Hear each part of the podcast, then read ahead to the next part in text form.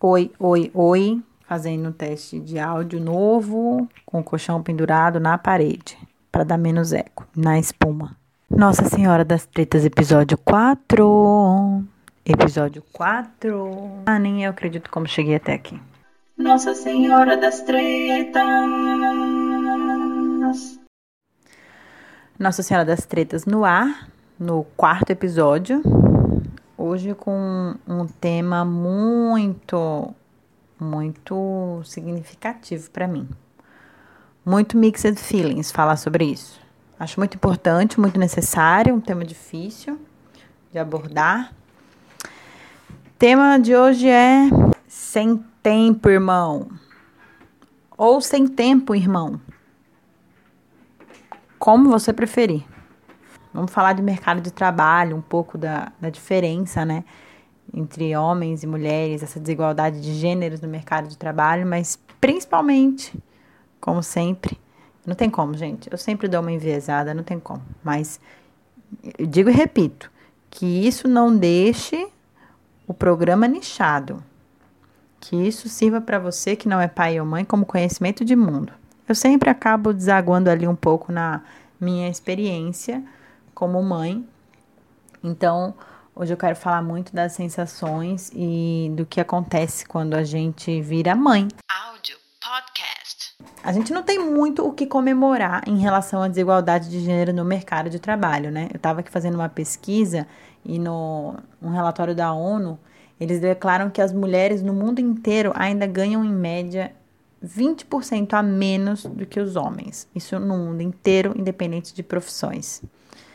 E atualmente, as mulheres, mais ou menos 22% das mulheres se dedicam à economia de cuidado, né? Que é o cuidar da casa, que é o cuidar da criança, que é aquele trabalho todo invisível e absurdo que a gente faz e não é visto como uma profissão. Inclusive, eu indico um programa muito legal que é o Greg News sobre Cuidado, o tema ele explica direitinho economicamente o poder desse trabalho que a gente faz, que a maioria das vezes a mulher faz e é invisível, né?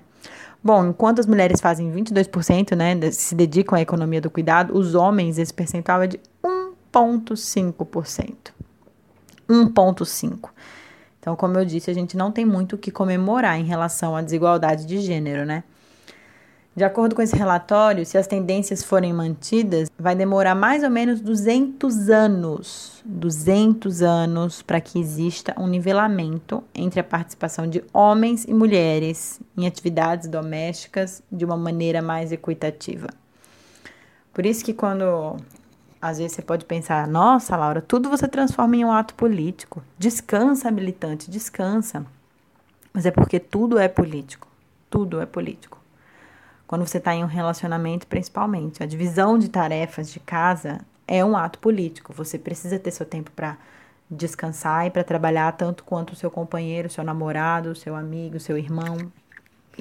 Importante falar irmão, porque esse relacionamento machista, dessa reprodução dessa cultura machista, acontece muito nos lares, né? Antes das mulheres casarem, elas já em casa ajudam nas tarefas domésticas e os homens não.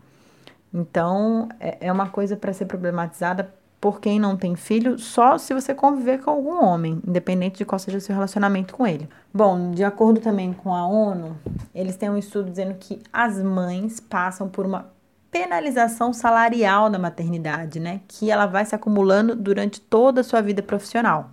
Enquanto os pais desfrutam de um prêmio salarial. E a gente sabe mais ou menos que esse prêmio não é só salarial, né? A mãe, quando tem um filho, ela é vista como um problema no sentido de que se essa criança adoecer, ela que é que vai ter essa responsabilidade, ela que vai estar sobrecarregada. E o pai, quando tem um filho, todo mundo olha o quê? Com bons olhos.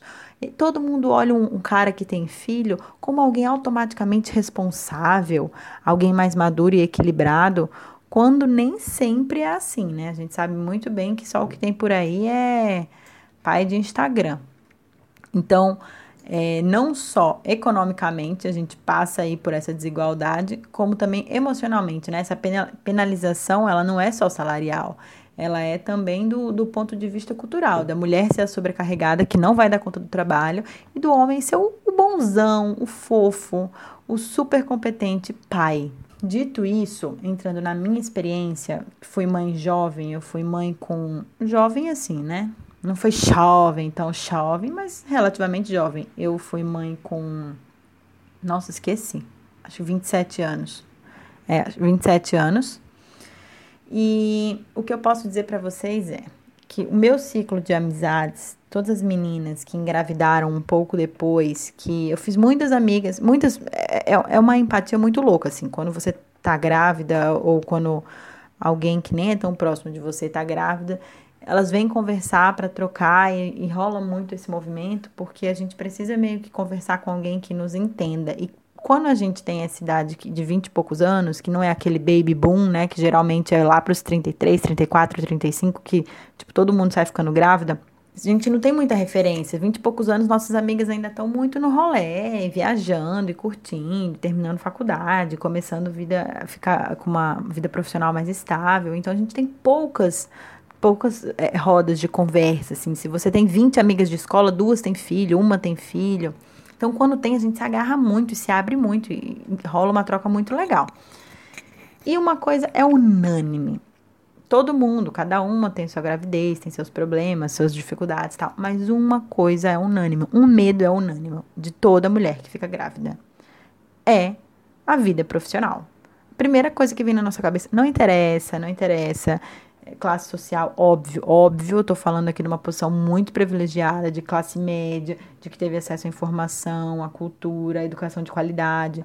Mas o que eu tô querendo dizer é, independente de você ser alguém é, com uma estabilidade financeira e uma estabilidade profissional ou não, todas nós trememos na base e pensamos a mesma coisa. Meu Deus, a minha vida profissional vai ser afetada.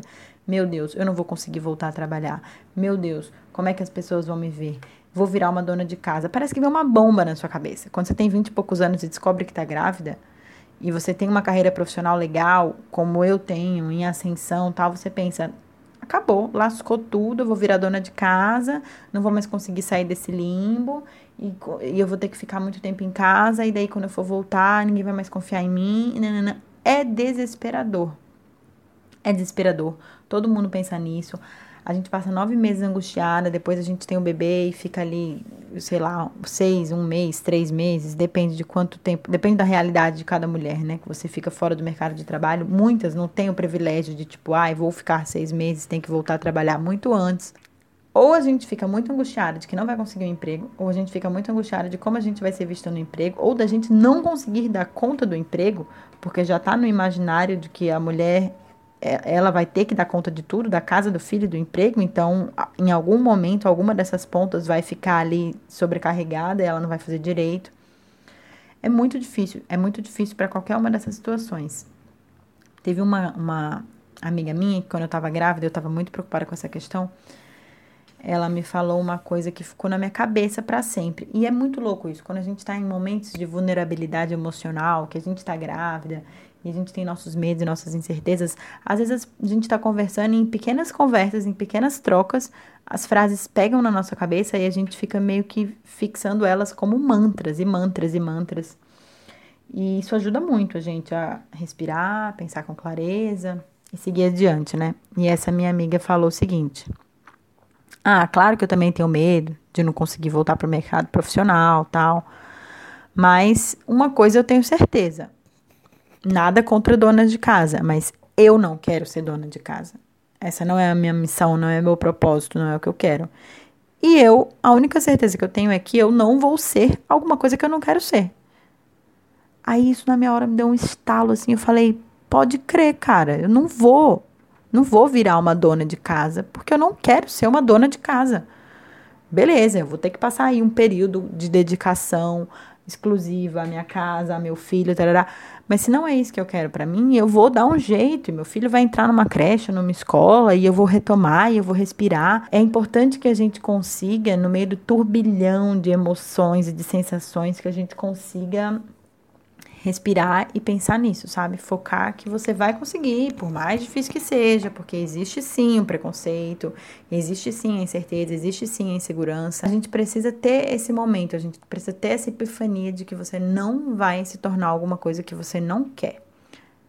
tenha paciência, você vai conseguir se reorganizar, porque realmente um bebê vem, entra na nossa vida como um furacão e todos os nossos planos são virados de ponta cabeça. Eu, por exemplo, eu tinha certeza que quando Caetano tivesse seis meses eu já ia voltar a trabalhar.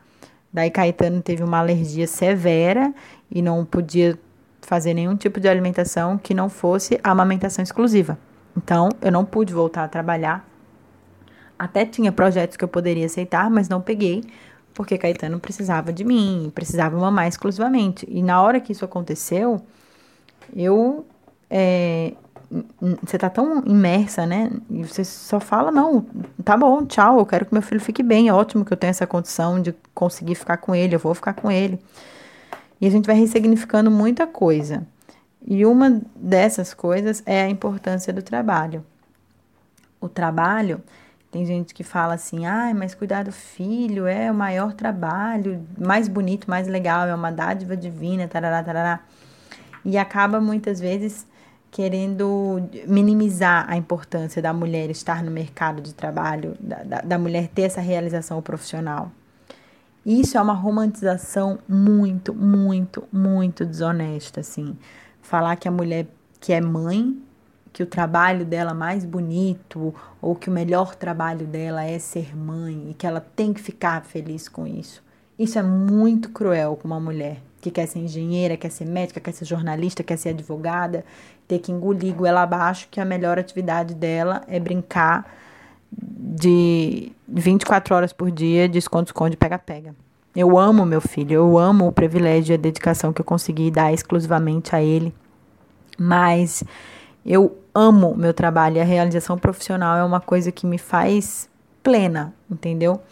Então eu acho que é fundamental a mulher vestir vestir essa armadura, assim, de que o trabalho é importante para a maternidade dela, para ela mudar de, de função, assim. É como um trabalhador de fábrica que faz 24, de antigamente, né, que fazia 24 horas a mesma coisa, naquele mesmo ritmo. Aquilo é estressante, aquilo é maçante.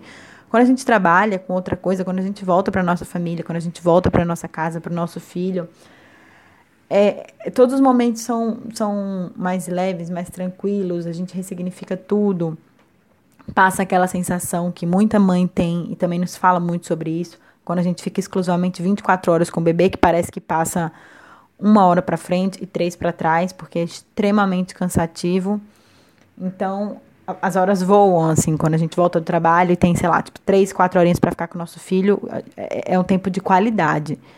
Então, eu sempre bato o pé para que as mulheres não esqueçam, não sucumbam à sua vida profissional e não se deixem cair nesse papinho de que o melhor trabalho do mundo é cuidar seu filho, seja grato. Isso não tem nada a ver com sua vida profissional.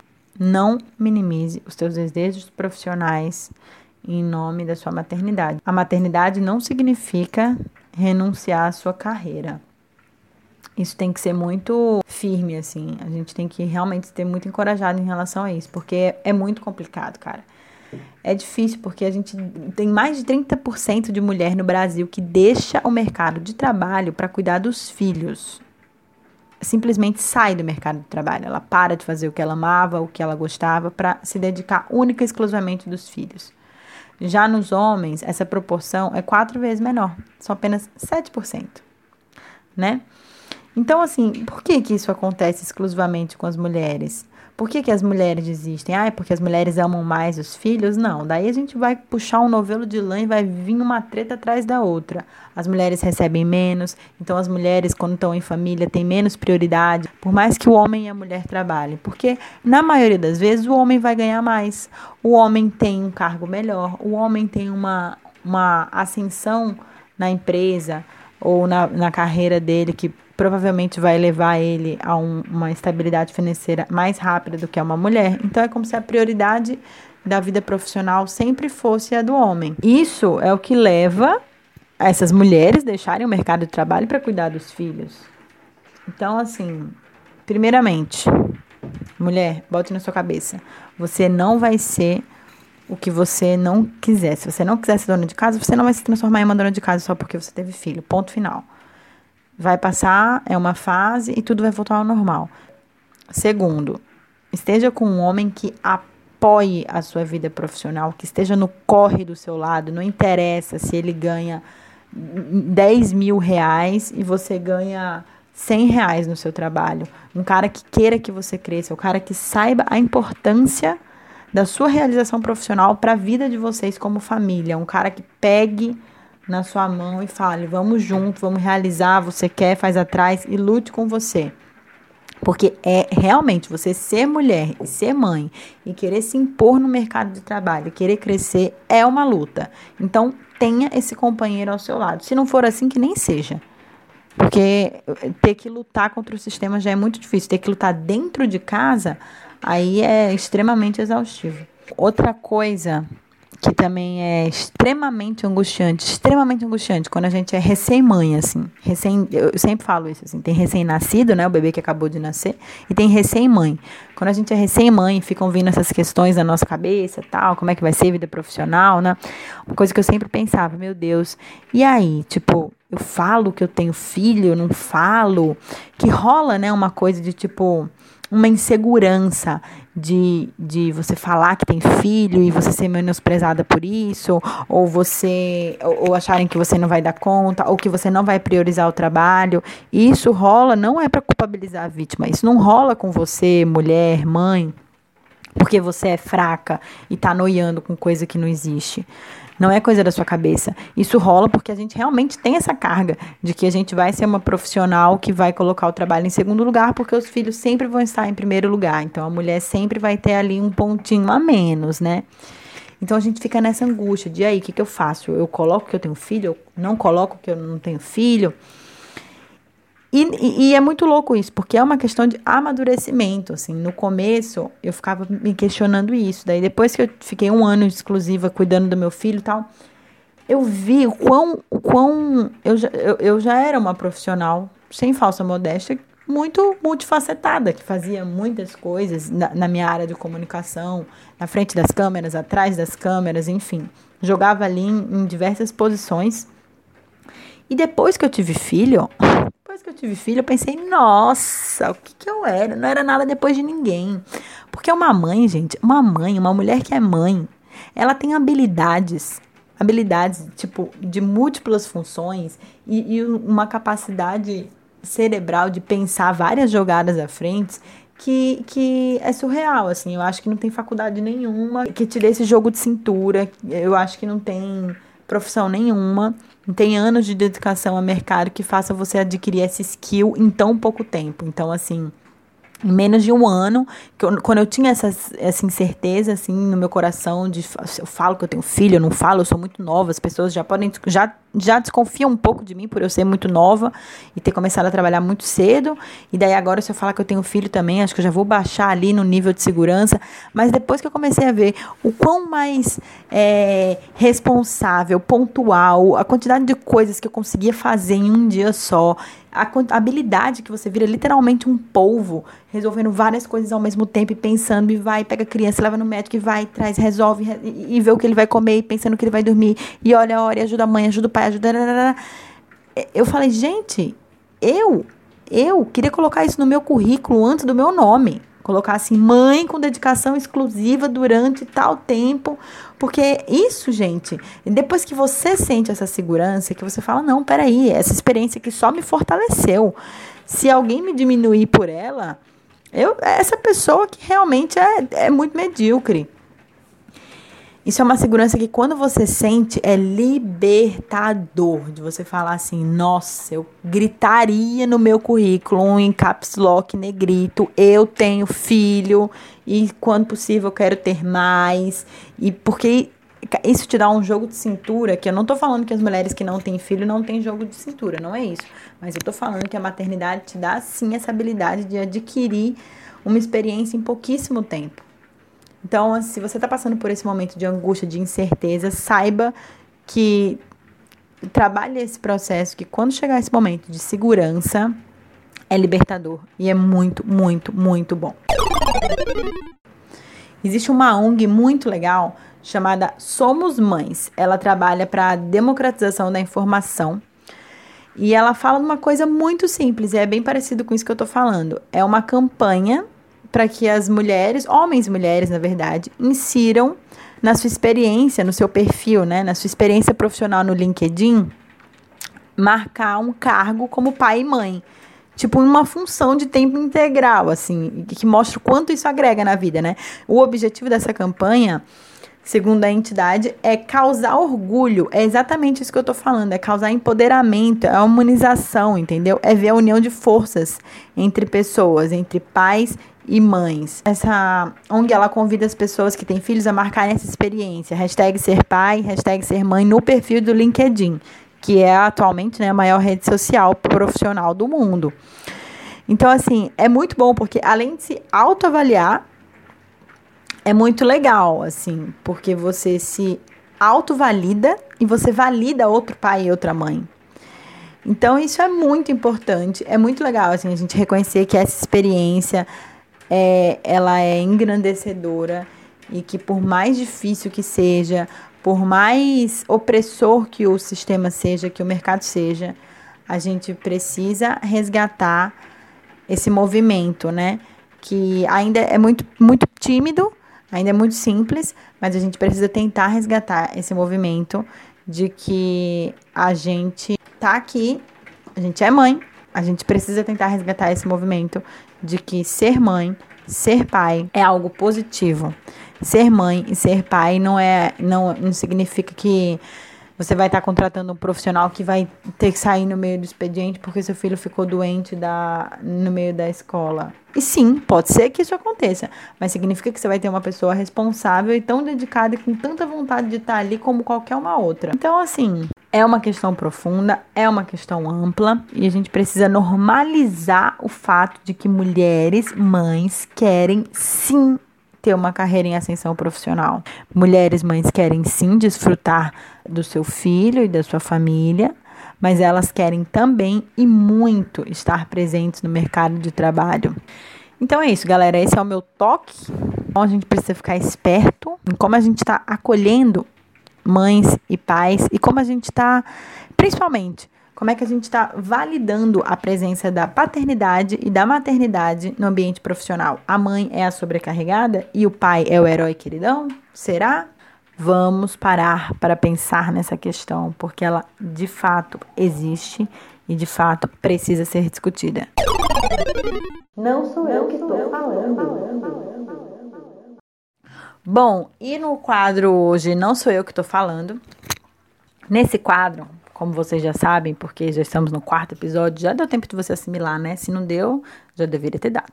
Já deveria estar escutando desde o primeiro. Eu sempre trago algum especialista no tema.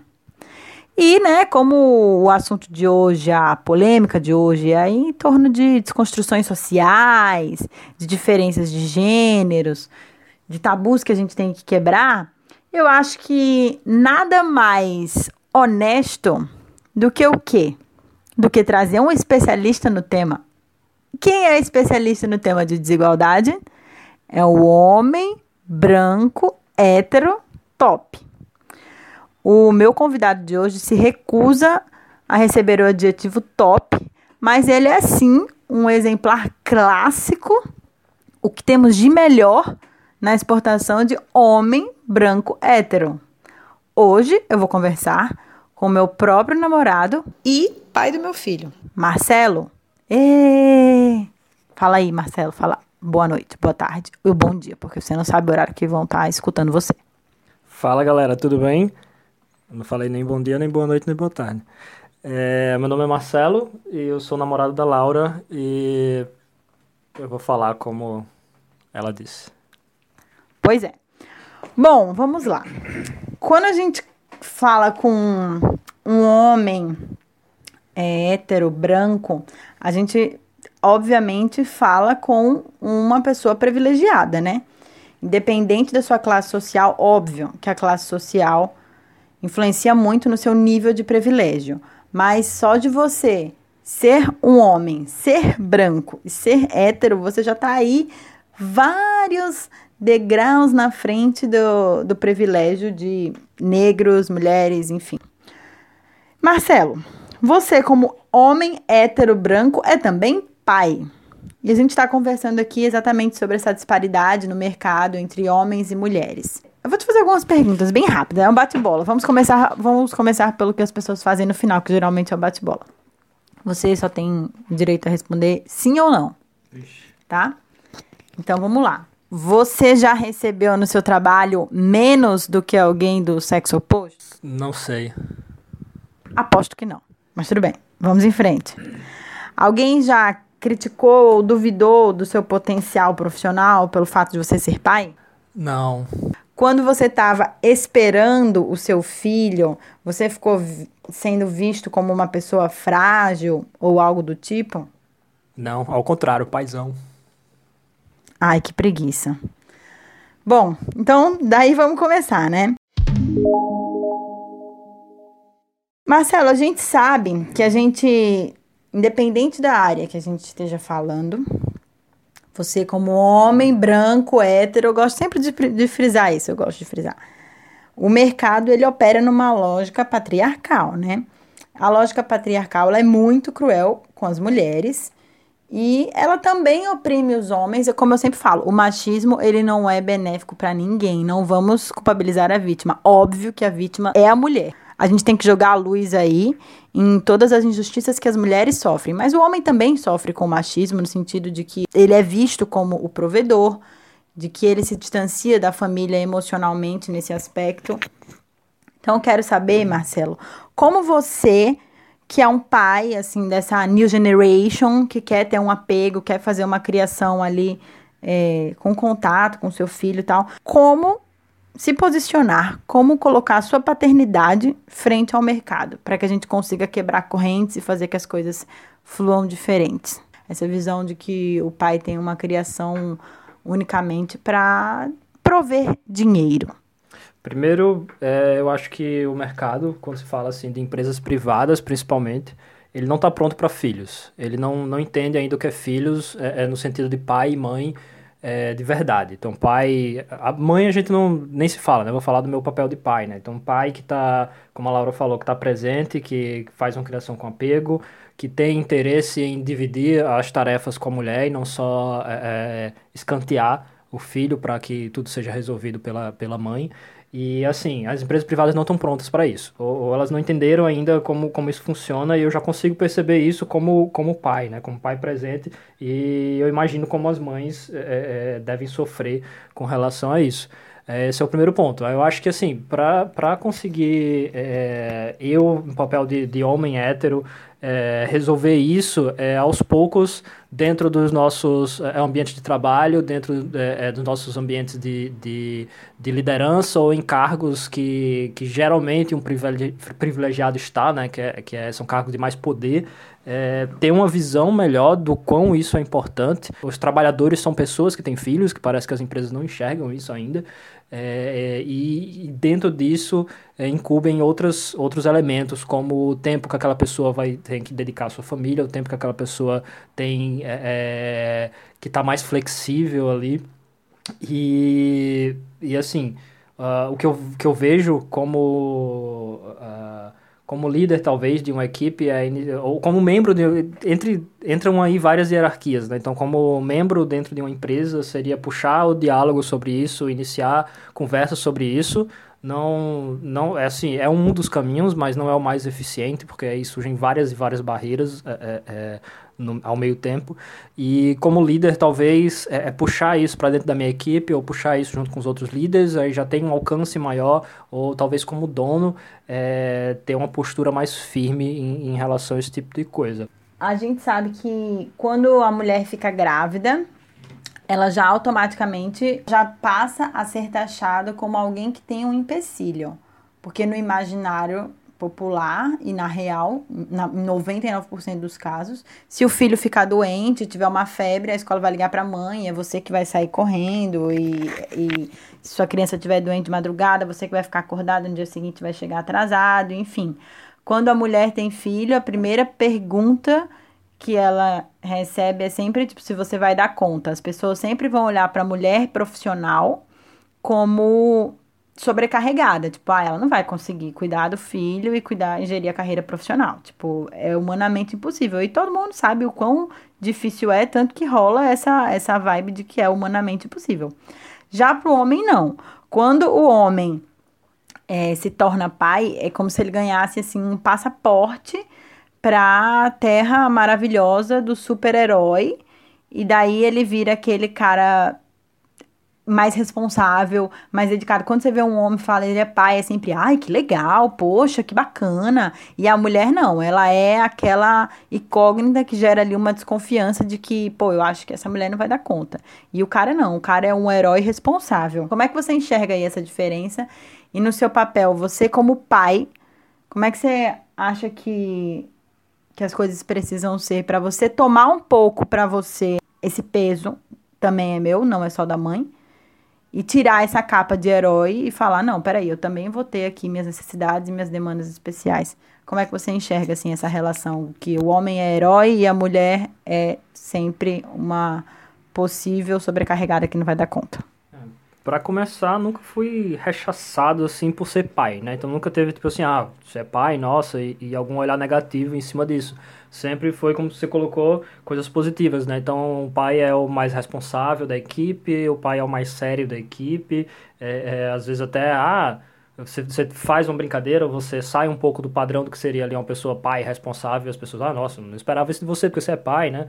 É, mas assim, negativamente é, nunca, nunca tive esse, esse feedback negativo por ser pai. É, já começa daí. Então já, já tá errado do, do começo.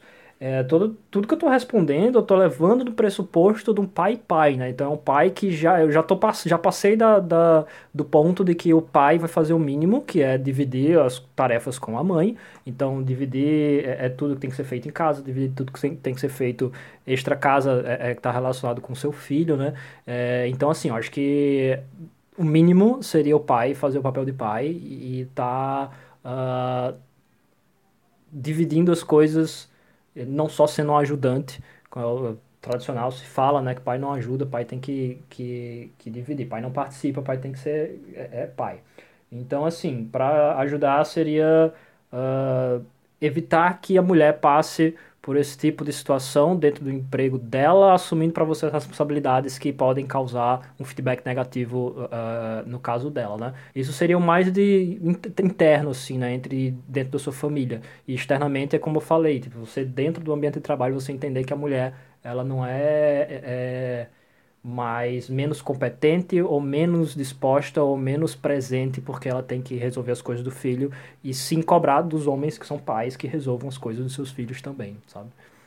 Estamos todos cansados, estamos todos cansados. Se o pai tiver de fato exercendo a paternidade, ele também estará cansado, né? Então, isso precisa ficar bem claro, né? Porque esse estereótipo de mãe cansada que não vai dar conta do trabalho é muito negativo pra gente tal qual o estereótipo de pai herói que é bonzão, que tem um passaporte para confiabilidade só porque é pai, também é bem bem tosco, né? Uma última pergunta, talvez.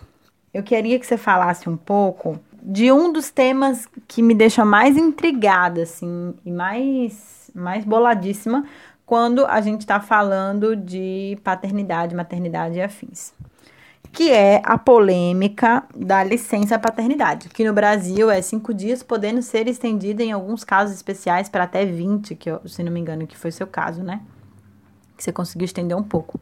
Mas ainda é uma coisa muito ridícula, né? Você querer que uma criança recém-nascida, em cinco dias de licença paternidade, que a gente sabe que não é um tempo hábil, muitas vezes nem da mulher sair do hospital, só a gente mesmo ficou quatro dias no hospital sair do hospital e fazer o registro da criança e ir para casa, eu acho que esse já, já começa errado. A criança já começa nascendo errado, né? O, o, mecanismo todo já no início já vem errando, porque já afasta o pai da criança, né? O pai tem que voltar a trabalhar e aí ele não consegue acompanhar essa primeira fase da criança que é tão importante.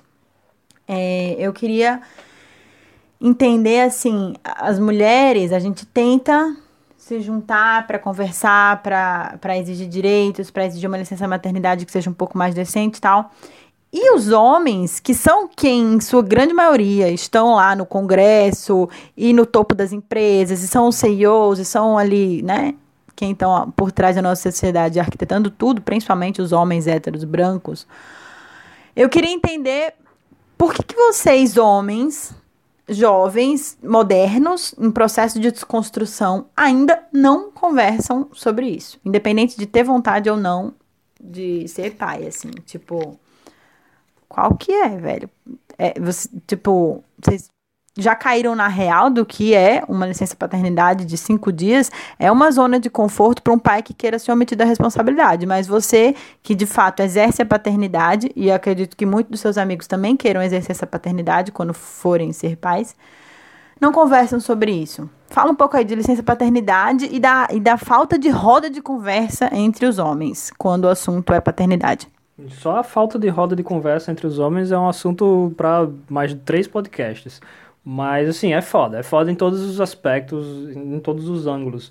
Porque para o, o, pai que está querendo participar, que vê sua companheira ali naqueles primeiros dias, que são muito difíceis, é, tá passando por aquilo dali, é, é, complicado. Você ter que voltar com 5 ou com 20 dias. É, é, no meu caso, um pouco mais, que eu peguei um, um restinho de férias ali e mais, e mais 20 dias, ou foi 20 dias exato, 20, 20 e pouco.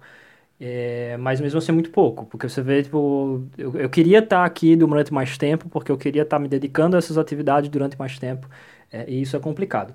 E, e, por esse lado é foda, e pelo, pelo lado do macho que só quer é, é, é jogar essas tarefas e esse pepino, é porque, assim, falo pepino porque é muito difícil, quem, quem, quem é pai e mãe tá ouvindo sabe, é, quer jogar todo o trabalho para cima da mulher é muito fácil, muito fácil. Você só com cinco dias você voltar para o trabalho, você ah eu tenho que voltar porque é assim mesmo que acontece. E, e, contando causos aqui já, né? Conheço dono de empresa, CEO, que prega que ah feminismo, feminismo isso aquilo. Com cinco dias voltou, deixou a mulher com duas empregadas lá pelo menos tinha condições de, de contratar duas empregadas, mas voltou sem nenhuma necessidade que o cara, dono da empresa, podia ter tirado umas férias, podia ter programado umas férias, já sabia quando a criança ia nascer, e, e não faz porque é fácil. É, a resposta é essa, é cômodo. Então é cômodo você... É, é, você deixar a mulher lidar com isso, sabe? É cômodo você deixar ela sem dormir, porque ela já vai ter aqueles, aquele tempo ali de licença, ela já vai ter muito tempo para para na cabeça do cara para descansar, né, para ficar em casa, é como se ela não estivesse fazendo nada. É, então, assim, esse é o ponto número um. Ah, e daí falando por que, que não se discute muito isso, eu acho que é, é um reflexo disso, de ser cômodo, e a grande maioria das pessoas acha cômodo e, e continua achando, devido ao, ao machismo que está impregnado na nossa sociedade, né? E o outro, que eu diria que é, primeiro que os pais dentro de uma empresa privada, pelo menos nas minhas experiências, são minorias. É, é, quando eles são, quando eles são é, mas eles não demonstram isso, então você não sabe que o, que o homem é pai, então não tem esse, ah, aquela mulher, ela, ela é mãe, então por isso que ela tem isso e isso aquilo, que é todo aquele feedback negativo que a gente falou. É o pai não, o pai quando surge o um momento, ele, ah, esse cara é pai também, ah, que legal, massa, não sei o quê. É, mas ainda assim, é, nas minhas experiências, foram poucas pessoas que eu conheci dentro do, do ambiente de trabalho que eram pais também, e, e, todos eles, pelo, pelo pouco que eu convivi, eram coniventes com isso e, e, era cômodo. Então volta de novo lá a resposta curta que, que é, é mais fácil é, você ficar lá cinco dias em casa, resolver o, o, o, o grosso ali e depois é, é, se livrar das, das tarefas pesadas. Uh, aí assim, é complicado se discutir isso porque parte do de, primeiro esses pais que estão inseridos dentro da empresa se desconstruírem no sentido de entenderem que isso é, é que está errado esses cinco dias é, depois eles terem a motivação de quererem mudar esses cinco dias depois eles se organizarem para poder mudar esses cinco dias. Então é, é, um longo processo que parte do, do indivíduo aí eu acho talvez é, quebrar um pouquinho. Você acha que a sociedade te preparou para ser pai Explica aí. Ah, de forma alguma, não, de forma alguma, em nada, eu diria nada. A sociedade não que falou nada que, que eu é, poderia ter utilizado depois que eu virei pai, a não ser o básico, que é você precisa ter isso, isso e aquilo em casa, é, precisa ter uma madeira, precisa ter berço e etc e tudo mais. Então, além do aparato é, básico ali, mas não me falou sobre amamentação, não me falou sobre é, criação com apego, o nome falou sobre cuidados com a criança. É um processo que você é, é, parece que vira uma chave, você tem que começar a aprender tudo é, depois que você vira pai. É, colocar uma fralda, então é como se que esse mundo não existisse, se tivesse um, um véu ali obscuro que ocultasse isso e não existisse a, a, partir do momento que você passa a, a vivenciar aquilo. Até tendo crianças é, é, nenéns ou crianças novas é, perto de você, você só visualiza mesmo que são aqueles primeiros dias, primeiros meses, que são muito intensos ali, depois você vira pai. Então a resposta é não, não me preparou de forma alguma. E o que, que você falaria para alguém que não é pai, não quer ser pai, não tem a menor vontade de ter filho? Como é que você acha que essa pessoa pode ajudar a desconstruir esse mundo tão desigual, assim, da visão da mãe e do pai? O que, que essa pessoa que não é pai pode fazer? É complicado, porque é aquele lance que você só entende, geralmente, é a partir do ponto da, da empatia, né? Você só entende quando você começa a, a vivenciar aquilo ali e a presenciar aquilo dali e saber o quão difícil é aquilo dali. Então, é, normalmente as pessoas só entendem o que é aquilo, só entendem sua necessidade por horários flexíveis, só entendem sua... É, é necessidade de dar atenção e, e, família não só no provimento financeiro, mas também no provimento presencial, uh, quando a pessoa vivencia aquilo, sabe? A não ser que ela tenha, lógico, um pouco mais de entendimento, um pouco mais de clareza, que ela tenha interesse em, em entender aquilo, sabe? Normalmente você só... É, só assim, é uma coisa que acontece. Aquele cara é pai, pronto. É, é, é aconteceu aquilo dali. Ou pelo menos assim eu entendia, era a minha visão quando eu não era pai ainda. É, e eu acredito que seja das outras pessoas também.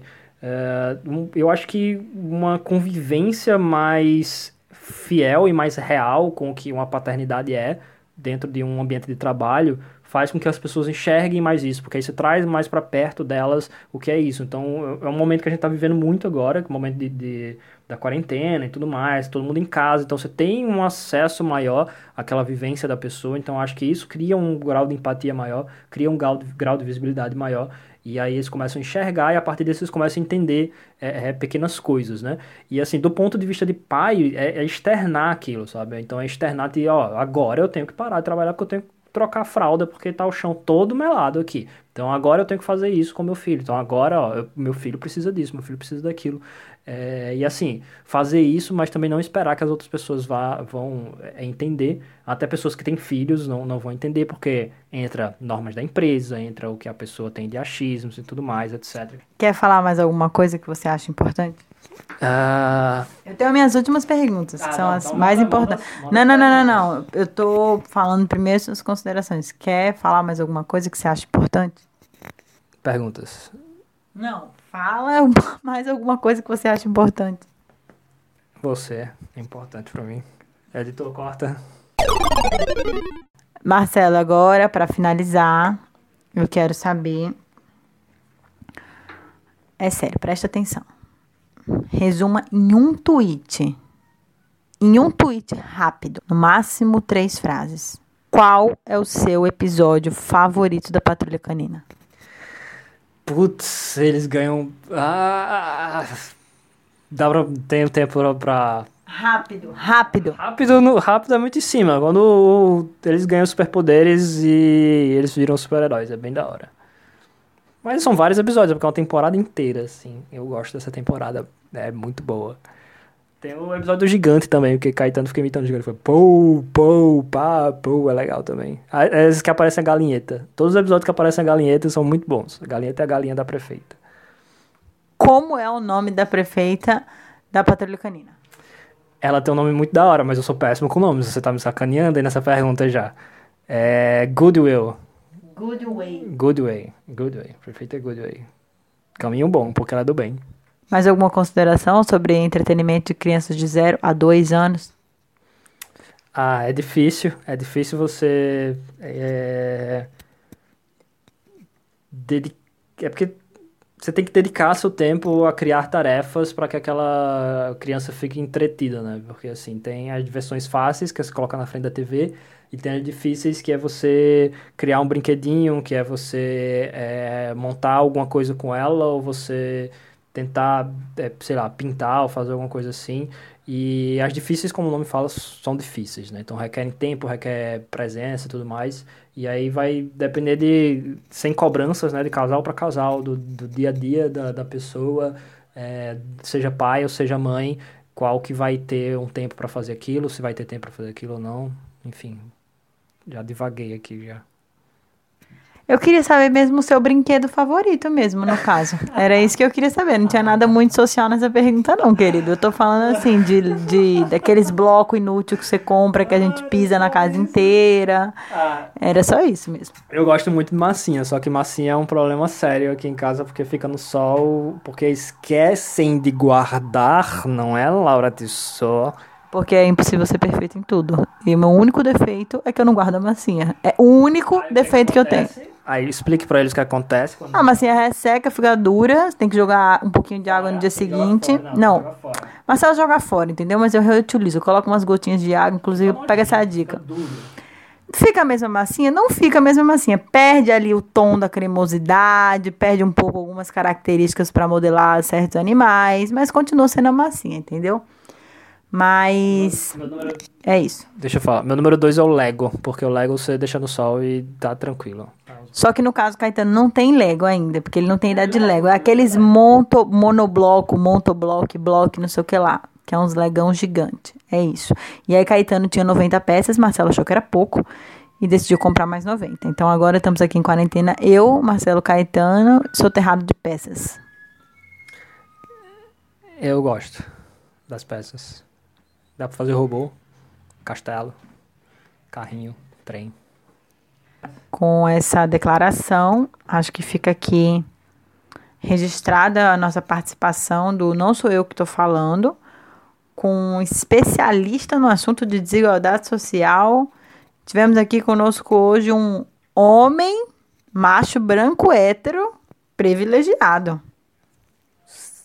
É, você tá reforçando tanto hétero que eu tô começando a duvidar aqui agora um pouquinho.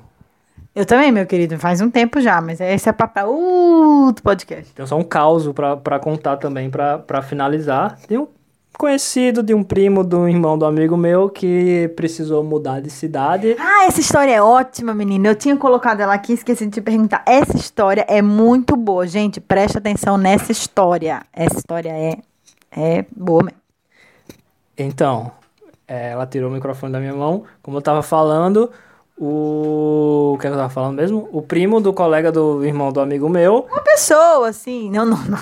Uma pessoa que Uma pessoa que não é, não é. Não é a gente nem sabe quem é, não. precisava mudar de cidade e para acompanhar a família, né, que, que estava a, a mulher e o filho que, que iriam para outra cidade por motivos e ele falou com, o- com o seu chefe, né, e falou, ó, minha família vai precisar mudar, eu queria ficar trabalhando remoto e tudo mais, É, será que dá certo? E a sugestão do chefe foi a seguinte, não, ó, por que você não faz o seguinte? Eu sempre viajo, então eu fico de olho nas promoções de passagem. Você pode fazer isso também, se você se organizar direitinho. Você pode passar a semana aqui trabalhando e no final de semana você vai para lá e fica com a sua família. E isso foi uma solução super normal que ele sugeriu, assim, como se ele estivesse sugerindo ir tomar um cafezinho após o expediente. E era você, o rapaz lá, o indivíduo, ver a sua família apenas no, no final de semana, como se ele não precisasse levar o filho na escola, como se ele não precisasse dar banho na criança, dar comida na criança, ensinar a criança, brincar com a criança, ficar com a criança, é, é, é, viver com a criança. É apenas assim. E, e, e assim vai levando, né? Como se o pai não precisasse fazer parte da vida da criança. O pai precisa só existir, entendeu? E daí ele vem no final de semana, faz o quê? Faz o que? O paizão, o pai bonzão, que eu odeio isso. Principalmente quem é filho de pais separados e não tem guarda compartilhada. Que a mãe fica lá durante a semana dando banho da criança, colocando a criança pra dormir, brigando pra ela fazer atividade de casa, né? E final de semana é só com o papai pra passear, comer pipoca, tomar sorvete. Daí o quê? O pai vira o herói bonzão, gente boa, e a mãe vira a chata megera. Então o cara sugeriu que esse amigo conhecido, primo do cunhado vizinho, visse o filho só no final de semana, entendeu? Porque pra ele seria natural o pai ser só a pessoa que fosse levar a criança pra passear, né? Porque afinal de contas o homem não precisaria participar da vida da, da criança ativamente, né? Exatamente. E o mais curioso é que um é, esse rapaz, pelo que eu fiquei sabendo, saiu da, da empresa, porque é lógico que se fosse um cara que, que não tivesse nem aí, iria se aproveitar da situação para passar a semana lá tranquilo, sem a sua família, sem os seus ata- a- a- é, é, afazeres, e ia só no final de semana e deixava a mulher é, resolver tudo. O famoso deix- deixou ela lá. E é, o mais curioso, você vai cortar, vai editar aí pra ficar mais bonito o que eu falei. O mais curioso é que esse rapaz saiu da empresa porque não conseguiu ficar remoto lá, não deixaram ele ficar remoto e um mês depois veio o quê? A pandemia, senhores. Todo mundo vai pra casa, todo mundo remoto agora. E é isso. É, minha gente, o destino. Tá aí o destino sempre pegando peças na gente, né? O rapaz teve que explicar pro chefe que não podia ficar longe de casa, porque afinal de contas ele tinha seus afazeres domésticos e se não podia ficar de home office, o chefe disse que home office não funcionava. E aí depois veio o coronavírus e obrigou todo mundo a ficar de home office. Então é isso, gente. Sempre que puder desconstruir, desconstrua, certo? Tá puxado para todo mundo. Muito mais puxado para as mães, óbvio. Mas os pais precisam fazer parte dessa mudança. Tá bom? Então tá bom. Vamos pro próximo quadro agora, porque o entrevistado simplesmente parou e tá comendo um ovo mexido no meio da entrevista. É dedicação, é profissionalismo, é Nossa Senhora das Tretas. Bom dia, boa tarde, boa noite. Eu não tenho filho. O que, que eu posso tirar disso aqui, hein? E se você não tem filho e quer saber o que você pode tirar disso aqui, o recado de hoje é muito simples. A gente precisa do apoio de quem não tem filho, seja homem ou mulher, de quem não tem, não teve, não quer ter. Você precisa incentivar principalmente mulheres. E como é que você incentiva mulheres? Contrate mulheres, consuma mulheres. Então, assim, principalmente se você for uma mulher, essa rede de apoio é muito importante, né? Entre gêneros. Afinal de contas, a gente já vem aí numa cultura machista, onde a mulher é sempre vista como muita rivalidade, né? Tem uma coisa muito muito tosca mesmo, que o machismo coloca muitas mulheres uma contra as outras. Tanto que durante muito tempo na nossa vida a gente fica achando que os melhores amigos são homens, porque, ai, como homens são honestos, legais e falam tudo na cara, endeusando homens. Isso é mais uma ferramenta, isso é mais um artifício da sociedade machista para rivalizar as mulheres. Então, assim, isso reflete naquela cultura que a gente vê muito em diferentes mercados, que é o seguinte: ah, eu prefiro muito mais trabalhar com homens, porque eles são mais práticos, porque homem não tem mimimi, porque homem não tem TPM. E, e esse tipo de pensamento, infelizmente, é reproduzido pelas mulheres. Mas não podemos culpabilizar as vítimas. A mulher, ela reproduz esse machismo pelo contexto da sociedade machista. A gente está aqui exatamente para tentar problematizar e pô, será que eu já fiz isso na minha vida? Será que eu já pensei assim? Será que eu penso assim? Será que esse pensamento realmente tem coerência?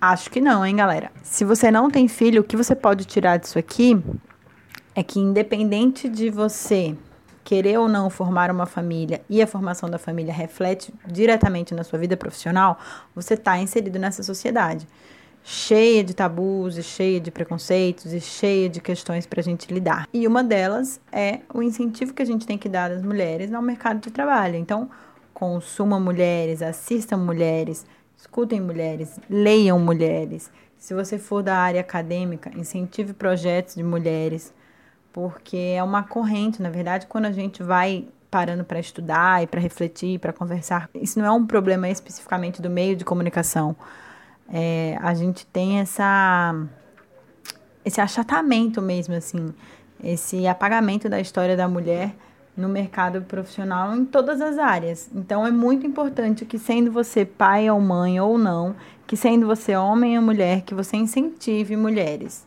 Tendo você filhos ou não, você numa posição de líder numa empresa, encoraje que os pais e mulheres façam rodas de apoio, conversem, queiram entender na sua posição de privilégio, se você for um gestor, como que você pode ajudar a fazer com que a pessoa consiga amarrar melhor essa dinâmica, né? Que é a vida familiar de quem tem uma criança e de quem quer se dedicar ao trabalho. Então, assim, você não precisa ser o problema para fazer parte do problema. Então, se existe um problema, que é a dificuldade ali em equilibrar família e vida profissional, você não precisa necessariamente ter um filho para estar inserido nesse contexto. Se você tiver boa vontade, você pode ajudar. Você pode ajudar como gestor, você pode ajudar como amigo, você pode ajudar principalmente consumindo esses profissionais. Dando prioridade, se você for alguém de RH, incentive as pessoas. Se você for alguém que escolhe cargos e posições, pense duas vezes quando você for conversar com uma mãe ou com um pai, ao invés de você olhar como uma possível causa negativa, né, que ele vai ter que se dedicar à família, olhe como uma causa muito positiva de que você vai estar lidando com alguém que tem habilidades e skills de resolver várias coisas ao mesmo tempo, alguém que provavelmente é, em muitos casos, quando a gente se torna pais e mães, a gente desenvolve também um, uma sensibilidade, uma empatia. Às vezes não, você vira só pai, um pai escroto ou uma mãe escrota. Mas em grande parte da, da situação, sim, a gente consegue ficar mais sensível. Então, assim, gestores, olhem com mais carinho para os pais e quem não for gestor, mercado, população, você aí Consuma mulheres, incentivem os homens a conversarem. Os homens precisam conversar, fazer roda de conversa. Você aí, macho, principalmente se for macho, branco, hétero, para de ser preguiçoso, para de ser fechadão, coração gelado. Quebra essa corrente, cara. Senta com seu parceiro, ao invés de só ficar conversando bobagem, entendeu? De atualidades, entertainments e games. Nada contra, converse, bobagem, entertainment e games, mas fale com seus amigos sobre sentimentos, sobre incertezas, sobre dúvidas, sobre angústias. É, nós, mulheres, nós conversamos entre si, a gente troca ideias, a gente troca sentimento, a gente consegue processar melhor nossas emoções porque a gente externaliza as emoções. Então, pelo amor de Deus, homens, façam isso, externalizem as emoções de vocês, não tenham medo. Não é para você sair por aí é, conversando com todo mundo como se você tivesse maior intimidade. É um processo difícil, mas com certeza você tem um amigo ou você tem uma amiga, alguém que você pode começar a formar uma roda de debate, uma roda de apoio. Façam terapia. Homens, façam terapia. Além de você ter essa conversa com amigos, uma ajudinha profissional é sempre bom. Porque mulheres não estão nesse mundo para serem terapeutas de machos mal resolvidos. E é assim com esse recado delicado que acabo. Beijos. Amiga, eu estou preocupada com você, sabe? Eu queria saber se você não quer ficar treinando com a gente de manhãzinha. Chocolate com pimenta é tipo aqueles filmes teen, só que americano, só que melhor. É, acho massa. Ana Francisca. Você corta aí. Tá, eu corto. Chama a edição. É, chama a edição. Eu mesmo me chamo. Eu só ligo quando Caetano tá dormindo em rosas.